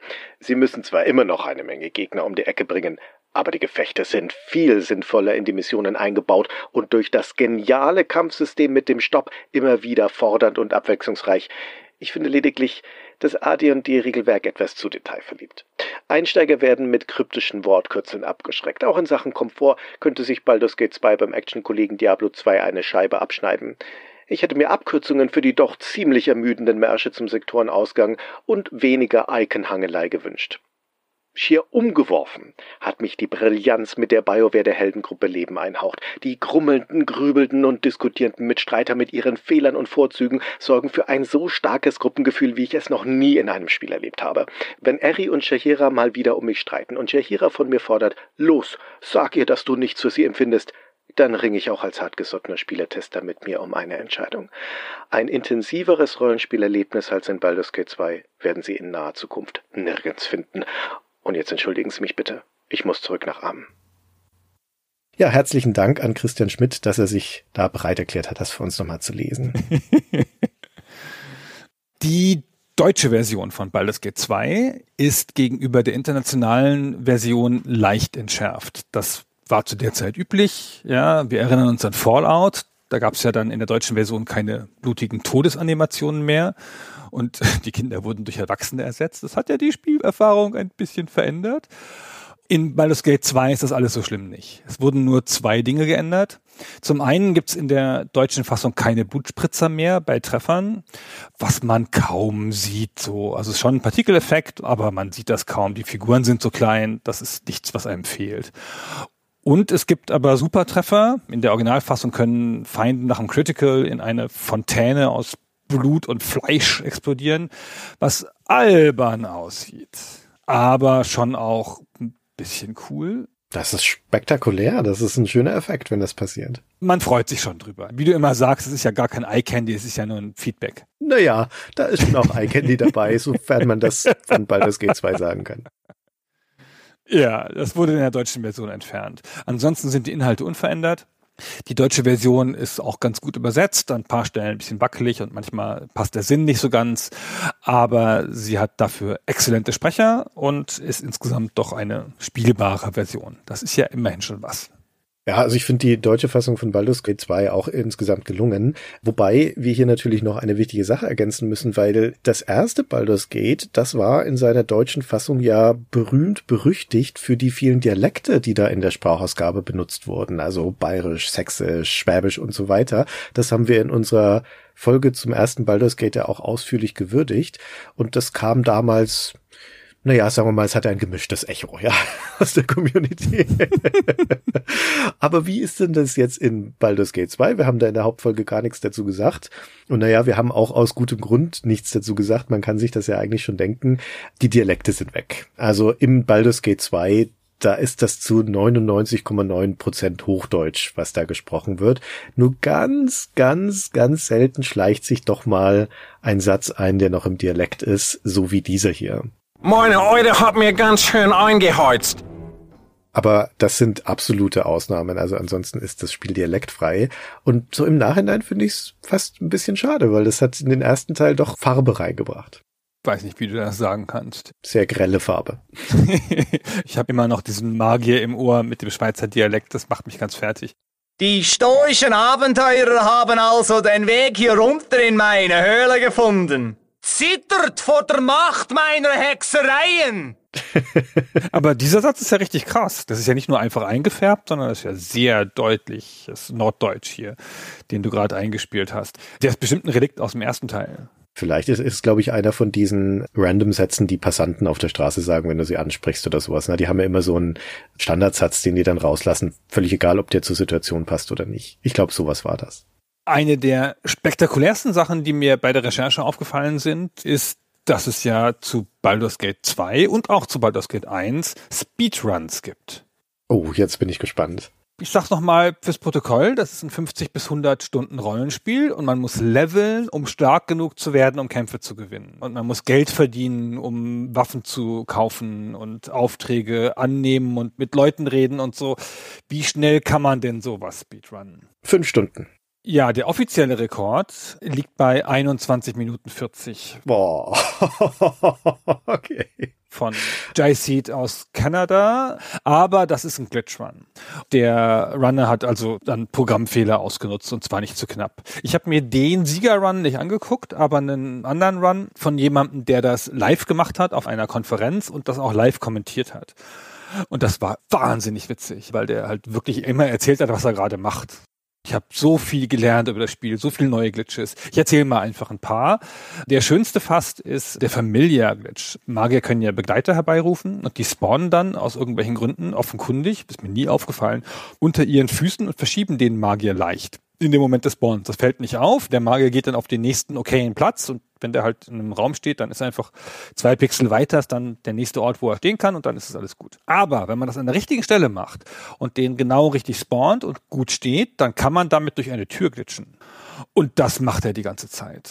Das macht er wirklich die ganze Zeit. An allen möglichen Stellen gibt es leichtere Wege raus, Abkürzungen durch den Dungeon. Und er stellt sich immer dann dahin und bereitet das immer ganz akribisch vor und sagt dann irgendwie, jetzt gucken wir mal. Und dann zack, ist er durch die Tür geglitscht. Und dann sagt er irgendwas Lustiges, dass er jetzt wieder durchs Schlüsselloch geschlüpft sei und so. Und es gibt eine sehr schöne Sache, denn das Spiel checkt beim Auslösen von Dialogen, also wenn man einen Dialog auslöst, indem man im Interface auf einen der Begleiter klickt, dann checkt das, ob der nah genug dran steht. Ja, das Spiel sagt ja dann auch, the character is too far away oder irgendwas in der Art. Und es prüft das anhand der Koordinaten, wo der Charakter steht im Raum. Und dann vergleicht es die Koordinaten miteinander und guckt, ob der zu weit weg ist. Aber es prüft hier nur die Koordinaten. Es prüft nicht, auf welcher Karte der steht. Das heißt, wenn du in einem Dungeon die Charaktere auseinanderziehst, und in unterschiedliche Räume gehst, dann kannst du einen Charakter in Raum 1 links unten abstellen und dann in Raum 2 nach links unten gehen und dann mit dem sprechen. Und das klingt jetzt erstmal sinnlos, außer dass es natürlich ein cooles Walkie-Talkie-Gefühl ist. Aber das bringt das Spiel durcheinander und damit, indem er solche Dialoge auslöst mit Leuten, die nicht da sein dürften, aber da sind, lassen sich bestimmte andere Dialoge, die in der Quest vorkommen und auch Cutscenes abbrechen. Und das bringt an vielen Stellen das Spiel durcheinander. Und damit hat er große Sprünge im Spiel erzielt. Es hat zum Beispiel, als er rausgekommen ist und die Cold Wizards gekommen sind und Imoen festnehmen wollten und so, ist gar nicht passiert bei ihm. Ja, ist einfach, Chuck ist rausgeglitscht, dann ist die Cutscene nicht passiert. Er hat mit diesem spezifischen Glitch in dem Run das gesamte Underdark übersprungen. Wow. Das spart Zeit. Und das war natürlich toll. Das hätten wir alle gern gemacht. Ja, ich glaube auch. Erst dann so rein und zack wieder raus. Er war gar nicht in der Dunkelelfenstadt. Hat einfach mit dem Drachen geredet und dann ist er raus. Pam. Das war super. Also was die Hauptsache ist, die die Runner machen, neben den Glitches, ist, die haben diesen Beschleunigungszauber, Haste, und machen sich unsichtbar. Und damit rennen sie immer durch die Gegend. Also im Eiltempo unsichtbar durch die Gegend rennen. Und dann passieren einfach super viele Kämpfe nicht. Dann muss man genau wissen, welche Kämpfe muss man wirklich machen. Zum Beispiel in dem ersten Dungeon, wo die vielen Vampire sind, die schrecklichen. Wenn man geschickt wird von den Schattendieben, da muss man nur einen Vampir töten. Mehr macht er da auch nicht. Er geht halt rein, tötet einen Vampir und ist wieder raus. Und dann diese ganzen elenden Kämpfe gegen diese ganzen Drecksvampire, die da sind die spart er sich alle. Und die Runner klauen viel, weil die haben ja keine Möglichkeit im normalen Spiel viel Geld zu kriegen, ja, weil sie keine Kämpfe machen. Und dann powern sie sich hoch mit entsprechenden Zaubern und beklauen dann immer die Händler. Dazu gibt es einen sehr hübschen Bug, weil nämlich so ein Stab, wenn man den hat, der hat ja Ladungen, ne? ist ja wie eine Batterie und das wird ja dann leer, wenn man ihn benutzt. Und wenn man die einem Händler gibt, also dem Händler verkauft und der sie ins Sortiment aufnimmt, dann tut er die offenkundig in ein Ladegerät und lädt die auf. Dann sind die nämlich in seinem Handelsinventar sind dann wieder aufgeladen. Und dann klaust du es ihm und verkaufst ihm gerade zum höheren Wert nochmal, weil jetzt ist er ja voll. das waren Glitches. Es gibt aber auch einen Weltrekord für Glitchless. Fünf Stunden. Gute Schätzung, 53 Minuten. das heißt, du brauchst nur eine halbe Stunde mehr, wenn du keine Glitches ausnutzt. Das ist ja der Hammer. Also es ist ganz interessant, was das ausmacht, wenn man sich durch das ganze Spiel nur mit Beschleunigungstrank bewegt das ist wohl die Clou und man muss halt natürlich genau wissen, wo man hin muss ne, und was man zu tun hat und wen man wirklich töten muss und wen nicht. Ja, sehr gut. Also man lernt sehr viel nochmal über ein Spiel, wenn man Speedruns anschaut. Das generell zu empfehlen. Jetzt haben wir noch eine Scharte auszuwetzen, Gunnar, denn uns ist nicht zu Unrecht vorgeworfen worden, dass wir in der Hauptfolge nicht vernünftig erzählt hätten, wie es denn dann nach Baldur's Gate 2 eigentlich weiterging mit Baldur's Gate 3, was BioWare davor hatte und was passiert ist. Und deswegen erzähle ich das jetzt nochmal kurz ausführlicher. Also eigentlich geht es um die Antwort auf die Frage, wenn BioWare das doch offensichtlich als Trilogie angedacht hatte, das Baldur's Gate, warum gab es denn dann eigentlich kein Baldur's Gate 3? Und das ist leider ein bisschen komplizierter. Das hat zum einen zu tun mit der Lizenzlage. Ursprünglich hat die Firma, die Dungeons and Dragons aus der Taufe gehoben hat, TSR, die Rechte für die entsprechenden Computerspiele ja mal an SSI, Strategic Simulations Inc. vergeben. Da sind dann die Goldbox-Titel entstanden, in verschiedenen Kampagnenwelten, also den Forgotten Realms und Dragonlance und später noch Al-Qadim und Ravenloft und so weiter. Und Mitte der 90er hat SSI die Lizenz verloren. Und 1995 hat sich TSA dann entschieden, jetzt vergeben wir das nicht mehr als ein Paket, sondern wir vergeben einzelne Lizenzen für die Kampagnenwelten. Dann ging zum Beispiel an Sierra ging die Welt Birthright, an Unclaim ging Ravenloft. Und Interplay hat sich die Forgotten Realms, die Vergessenen Reiche und Planescape gesichert. Damit hat Interplay zunächst mal 96 Iron and Blood gemacht und 97 Descent to Undermountain. Kann man gleich wieder vergessen, die beiden Spiele, die waren nicht erfolgreich. Und der Hit war ja dann Baldur's Gate 1998. Und in der Zwischenzeit war TSR aber in so große Finanznot geraten, dass sie 1997 gekauft wurden von Wizards of the Coast. 1999 wiederum ist Wizards of the Coast gekauft worden von Hasbro. Also ja, da schluckt ein Wahl den anderen in dieser Zeit. Und Hasbro wiederum verkauft seine Spielerbranche, also Hasbro Interactive, wieder zwei Jahre später, 2001, an Infogramm. Und dazu gehört dann auch das Recht, dass Infogramm 15 Jahre lang Spiele zu allen Hasbro-Marken entwickeln darf. Also auch zu Dungeons and Dragons. Wizards of the Coast hat in der Zwischenzeit auch die Lust an diesen verteilten Lizenzen verloren und würde die am liebsten alle wieder bei einem Lizenznehmer konsolidieren, nämlich bei Infogramm. So, das ist erstmal die Lizenzrahmengeschichte. Jetzt kommen wir zur Situation bei Interplay. Interplay hat ja erstmal die Forgotten Realms Lizenz im Sack. Aber die kommen auch ihrerseits in schweres Wasser, 1998 nämlich. Und haben sie die ganze Zeit Finanzprobleme. Wir haben das auch im Rahmen von der Star Trek Spielen schon mal erzählt. Und 2001 ist dann der französische Publisher Titus eingestiegen als Mehrheitseigner. In dem Zug streicht Interplay Projekte, verkauft sein Star-Studio Shiny an Infogramm, die damals im Kommen sind, und es wird überall gespart. Das geht noch ein paar Jahre gut, aber 2004 ist dieser neue Mutterkonzern Titus dann also auch pleite. Und in dieser Zeit ist die Lizenz an den Forgotten Realms für Interplay aber ein richtiger Goldschatz. Und das sind ja auch mehrere Projekte parallel in Arbeit. Bei den Black Isle Studios, also dem internen Studio von Interplay, da entsteht Icewind Dale 2. Bei den Snowblind Studios entsteht der Konsolenableger Baldur's Gate Dark Alliance. Bei BioWare entsteht da gerade das Add-on zu Baldur's Gate 2 und auch schon die nächste Rollenspielhoffnung, an der seit 1999 bei BioWare gearbeitet wird, nämlich Neverwinter Nights. Das soll ja dann zum ersten Mal mit 3 3D-Engine kommen, mit dieser Aurora-Engine. Ja, und damit sind wir bei BioWare. Das hat sich nämlich nach Baldur's Gate in relativ kurzer Zeit, in zwei, drei Jahren, zu einem richtigen Rollenspiel Powerhouse entwickelt. Und im Jahr 2001, da steht da also sowohl das Add-on zu Baldur's Gate als auch Neverwinter Nights und Knights of the Old Republic und die jeweiligen Engine-Technologien. Also da ist jede Menge Zeug in Arbeit. In diesem Jahr 2001 ist die finanzielle Not bei Interplay dann schon so groß, also bei Interplay, na, dem Publisher, dass es die Beziehungen zu den Entwicklerstudios belastet. Und so kommt es dazu, dass im September des Jahres 2001 BioWare und Parallax, das ist der Entwickler von Descent, dass die gemeinsam Interplay verklagen und werfen ihnen vor, sie hätten Tantiemenzahlungen unterschlagen und vertragswidrige Vertriebsdeals mit den jeweiligen Spielen gemacht. Dieser Streit endet außergerichtlich, noch im Jahr 2001, aber er endet im Bruch. BioWare kündigt dann im November 2001 an, dass die Beziehung zu Interplay, dem Publisher, aufgelöst wurde. BioWare darf Neverwinter Nights mitnehmen, das Spiel, aber die Markenrechte an Baldur's Gate bleiben bei Interplay.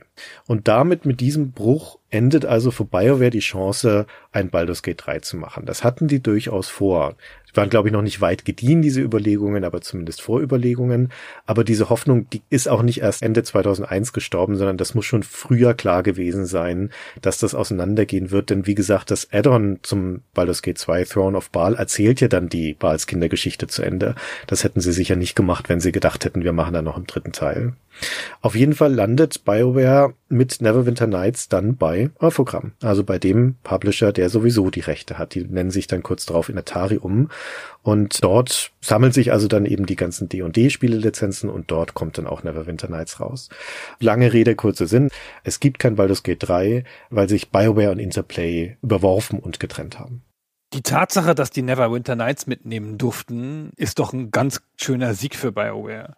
Ja. Das heißt, Interplay muss ganz schön schuld gewesen sein in diesem Vergleich, weil dass sie Baldur's Gate behalten dürfen, das ist ja klar. Das haben sie ja finanziert und bezahlt. Aber dass sie Neverwinter Nights abgeben müssen, das heißt, sie haben denen bestimmt einfach gar kein Geld gezahlt für Neverwinter Nights. Wirklich, ja. Also, das ist schon ungewöhnlich, dass so ein großer Batzen, ne, ein halbfertig entwickeltes Spiel mit Lizenz dann weggehen darf. Oder meinst du, Neverwinter Nights konnte nur deswegen mit dem Namen weggehen, weil Infogramm dann sozusagen eh die Lizenz hatte? Davon gehe ich aus, ja. Ja, wahrscheinlich. Was wir gar nicht erwähnt hatten und was du jetzt kurz angedeutet hast, ist, dass es von der Baldur's Gate Serie noch so eine Art Bastard-Unterserie gab, die Dark Alliance Spiele. Die kamen hauptsächlich für Konsole raus. Baldur's Gate Dark Alliance 1 erschien 2001, auch bei Interplay und wurde von den Snowblind Studios entwickelt. Und das ist ein ganz anderes Spiel. Das ist ein Action-Rollenspiel. Da kann man einen von drei Grundcharakteren spielen. Das ist ein Solo-Rollenspiel. Also du hast keine Party, kannst eine Elfenzauberin sein, ein menschlicher Bogenschütze oder ein Zwergenkämpfer. Das sieht super hübsch aus oder sah damals super hübsch aus. Ganz tolles Wasser, Christian. Ganz tolles Wasser. aber man läuft da wie auf Schienen durch so eine Fantasy-Welt. Gar kein schlechtes Spiel, aber hat relativ wenig spielerischen Anspruch. Ist so ein bisschen so ein Diablo-artiges Gameplay, aber viel einfacher und nicht mit diesem Item-Reichtum, den Diablo hatte. Ich habe das mal bei mir zu Hause gespielt, dann kam meine Frau da vorbei und sagte, ach, ist eins von den Spielen, wo man Leute haut und dann gehen Zahlen hoch. Hm? Ich so, hm, ja, hast du ganz gut durchschaut. Das war auch erfolgreich. Teil 1 hat über die Plattform 1,6 Millionen Stück verkauft. Das ist ja nicht so viel weniger als Baldur's Gate 2, muss man mal sagen, für einen Titel, der wahrscheinlich mit deutlich weniger Aufwand entstanden ist. Und es gab sogar noch einen Nachfolger, Dark Alliance 2 für Xbox und PS2 im Jahr 2004 der hat auch noch mal so eine Million verkauft und so. Und dann war es vorbei. Und dann kam sehr strange nochmal Dark Alliance, also der Name des ersten Teils 2021 als neues Spiel raus, Nachfolger im Geiste quasi unter demselben Namen, aber das war leider doof. Da haben sich ziemlich viele Leute drüber gefreut, dass das kam, hatten da so Hoffnungen drauf, weil es gibt ja auch nicht so viele starke Action-Rollenspiele, aber das war ganz schön schlecht. Ey. Naja, zählt man die Verkäufe der beiden ersten Dark Alliance Spiele zu den Verkäufen der restlichen Baldur's Gate Serie, kommt Baldur's Gate auf über 8,5 Millionen Stück, also schon substanzielle Serie. Die Snowblind-Leute, die das Spiel gemacht haben, haben das mit der Snowblind-Engine gemacht, die sie selber entwickelt haben und haben die dann sofort als Standard-Action-Rollenspiel-Engine an jeden verkauft, der ein Action-Rollenspiel machen wollte. Sony hat damit einen Multiplayer-Dungeon-Crawler gemacht namens Champions of Norath. Interplay hat noch Fallout Brotherhood of Steel gemacht und die In-Exile-Leute von, von Brian Fargo haben damit die Bart's Tale Neuauflage gemacht. Also das kam richtig rum noch eine Zeit lang. Ja, sehr gut. Jetzt hatte ich ja gerade eben gesagt, dass BioWare keine Chance hatte, ein Baldur's Gate 3 zu machen, weil sie sich von Interplay getrennt haben und Interplay hat die Rechte behalten an der Marke Baldur's Gate und an dieser Serie. Aber das heißt ja nicht, nur weil BioWare da raus ist, dass nicht Interplay ihrerseits hätten versuchen können, Baldur's Gate 3 zu machen. Und so war es auch. Das haben sie auch. Der erste Versuch, Baldur's Gate fortzusetzen mit dem dritten Teil war noch im Jahr 2001 bei Interplay intern, beim Studio Black Isle. Der Untertitel von diesem Projekt war The Black Hound. Das sollte auch ein 3D-Rollenspiel dann schon werden, also auch ein Technologiesprung für die Serie. Und das lief auch über knapp eineinhalb Jahre, diese Entwicklung an dem Spiel, bis 2003. Dann hat Interplay die letzten Rechte, Forgotten Realms Spiele zu machen, die sie noch hatten, endgültig verloren, mussten sie an Atari zurückgeben. Und damit konnte Interplay also keine Spiele in dem Universum mehr machen und damit haben sie auch ihr Baldur's Gate Spiel eingestellt. Das letzte Spiel mit dem Namen Baldur's Gate, das dann noch bei Interplay rausgekommen ist, das ist das von dir gerade schon erwähnte Dark Alliance 2. Das war da quasi schon fertig. Das durfte dann also Anfang 2004 noch in die Läden kommen. Aber das war's dann also. Das war's auch mit Dungeons and Dragons bei Interplay. Und das war's, um ehrlich zu sein, auch mit Interplay, auch wenn die Firma noch eine weitere Geschichte hat und bis heute existiert. Aber das ist ja nur noch ein Schatten ihrer selbst. Aber die Idee eines dritten Baldur's Gate Spiels, die lebt ja dann noch weiter. Die ist dann nochmal zwischenzeitlich wieder aufgeflackert und zwar sind ja viele der ehemaligen Black Isle Mitarbeiter dann bei Obsidian gelandet, dem Studio, das für Atari unter anderem Neverwinter Nights 2 gemacht hat im Jahr 2006. Und nachdem sie das gemacht hatten und eben diese Verbindung mit Atari da hergestellt hatten, reifte dann da auch der Gedanke, naja, wir könnten ja jetzt gleich weitermachen mit einer Fortsetzung von Baldur's Gate, mit Baldur's Gate 3. Da war dann die Idee, dass das in Richtung Mars-Effekt vom Stil gehen sollte, also ein Party-Rollenspiel mit so einer Schulterperspektive, Third Person. Aber das blieb bei diesen Vorüberlegungen. Dieses Projekt ist nie konkret geworden und hat sich spätestens dann zerschlagen, als Atari Europe dann auch aufgelöst und an Namco Bandai verkauft wurde. Und das war's dann wieder für eine Weile bis, und das sind wir jetzt in der Jetztzeit, bis ins Heute, als im Jahr 2019 dann die Larian Studios angekündigt haben, dass sie Baldur's Gate 3 machen. Und das Spiel ist ja seit 2020 im Early Access. Und irgendwann dieses Jahr, 2022, soll es ja dann auch offiziell erscheinen. Ich habe es gar nicht gespielt, ehrlich gesagt, aber die Presse ist ja ganz angetan, also ganz unterschiedlich. Man hört Gutes und Schlechtes, aber das wird dann eher im Stile der Divine Divinity Spiele, oder? Und regeltechnisch nicht so stark orientiert an Baldur's Gate.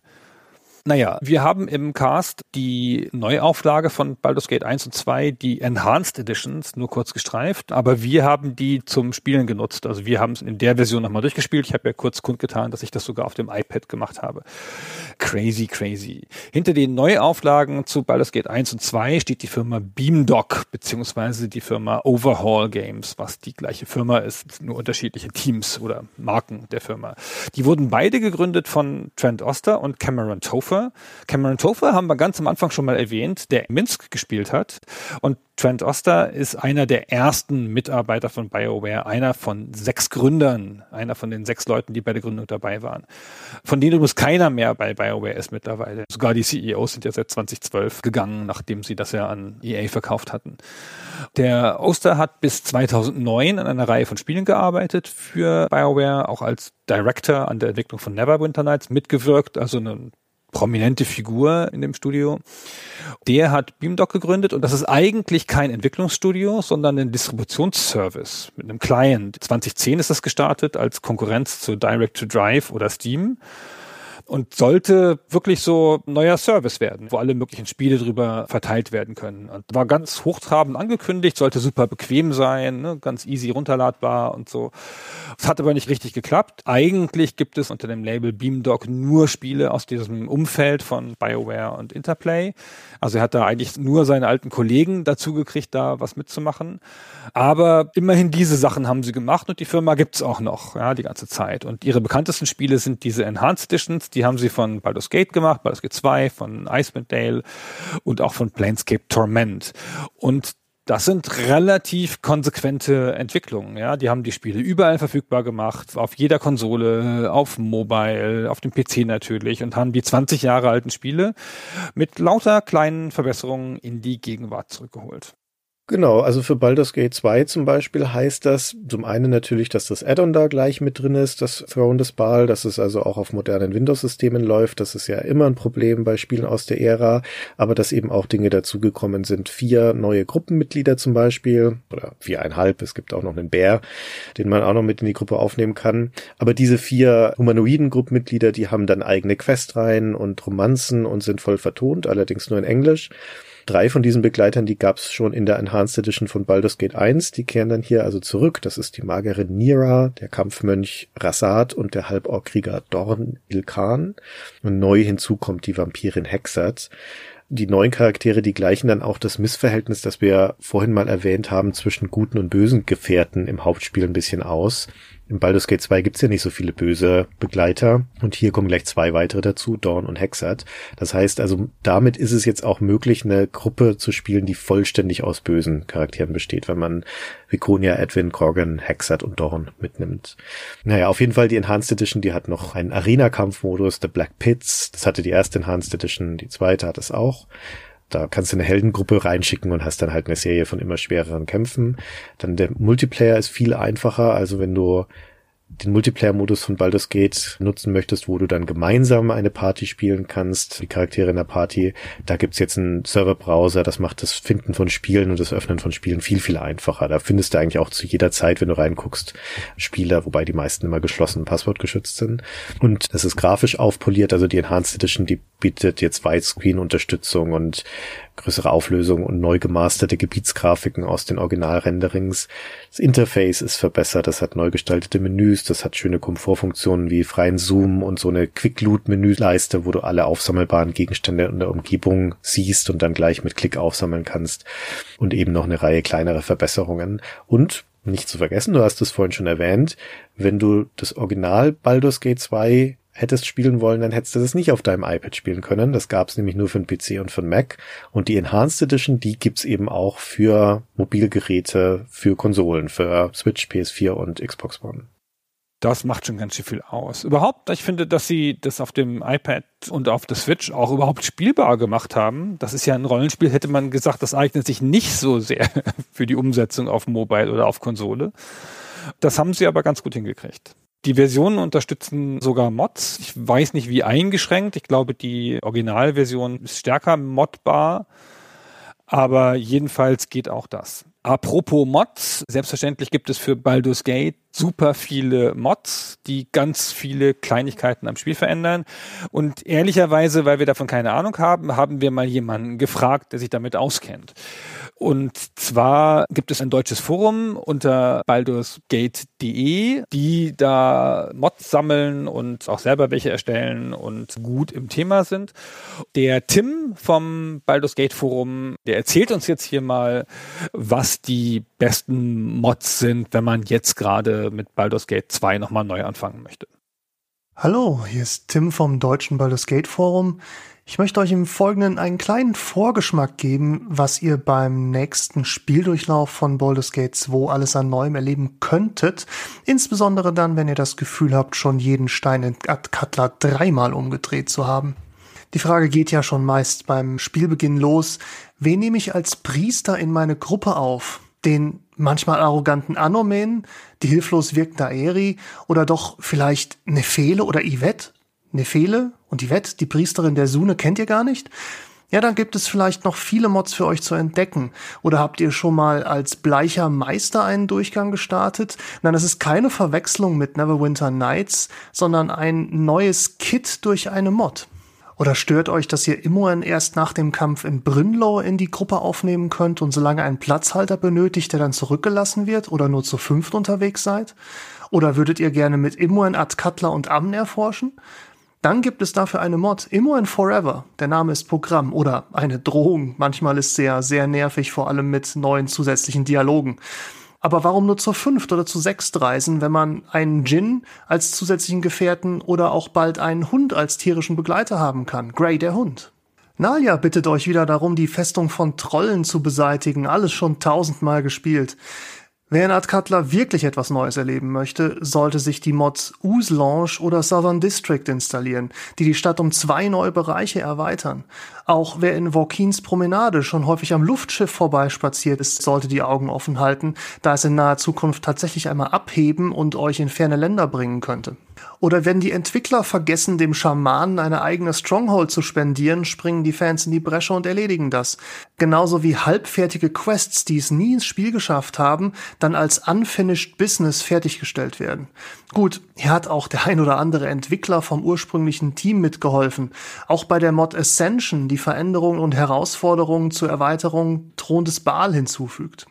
Wer sich darüber ärgert, dass seine Begleiter ein gutes Buch über Weisheit oder Intelligenz in Baldur's Gate 1 komplett umsonst gelesen haben, kann mittels einer der Trilogie-Mods alle Teile vereinen und in einem Rutsch durchspielen. Gibt es sowohl für die Originalspiele als auch die Enhanced Edition. Dann bleibt Jahira etwas weiser und immerhin geschickt, wie man sie auch haben will. Oder euch ist einfach nur langweilig, weil die Gegner keine Herausforderungen mehr sind nach all den Jahren und ihr für jeden schon die Taktik fertig habt? Dann installiert Sword Coast Stratagems. Aber Vorsicht, die Beschreibung der Schwierigkeitsstufen ist ernst gemeint. Und nein, die Gegner cheaten nicht. Die kann man so skripten mit den Möglichkeiten, die auch die Helden haben. Ihr wolltet die Regeln mehr an das Pen and Paper angepasst haben, euch Nerven fallen oder ihr möchtet mehr Schutzgegenstände tragen? Kein Problem. Zahlreiche Tweak-Mods bieten viele Möglichkeiten, das Spielerlebnis zu verändern. Natürlich ist technisch nicht alles möglich und nicht jeder Wunsch kann erfüllt werden. Wer ohne Mods spielt, bringt sich durchaus um viele Stunden Spielspaß. Von daher auf eine neue Runde mit neuen Begleitern, neuer Spielerfahrung, vielen neuen Gebieten und vielen neuen Herausforderungen. Allerdings, bevor ihr euch nun Hals über Kopf in das Modding-Abenteuer stürzt, solltet ihr euch das nötige Rüstzeug zulegen. Die alte Engine hat echt ihre Tücken. Besucht also die einschlägigen Foren, vielleicht sogar unseres, für Anregungen, Tipps und Tricks und es wird euch geholfen.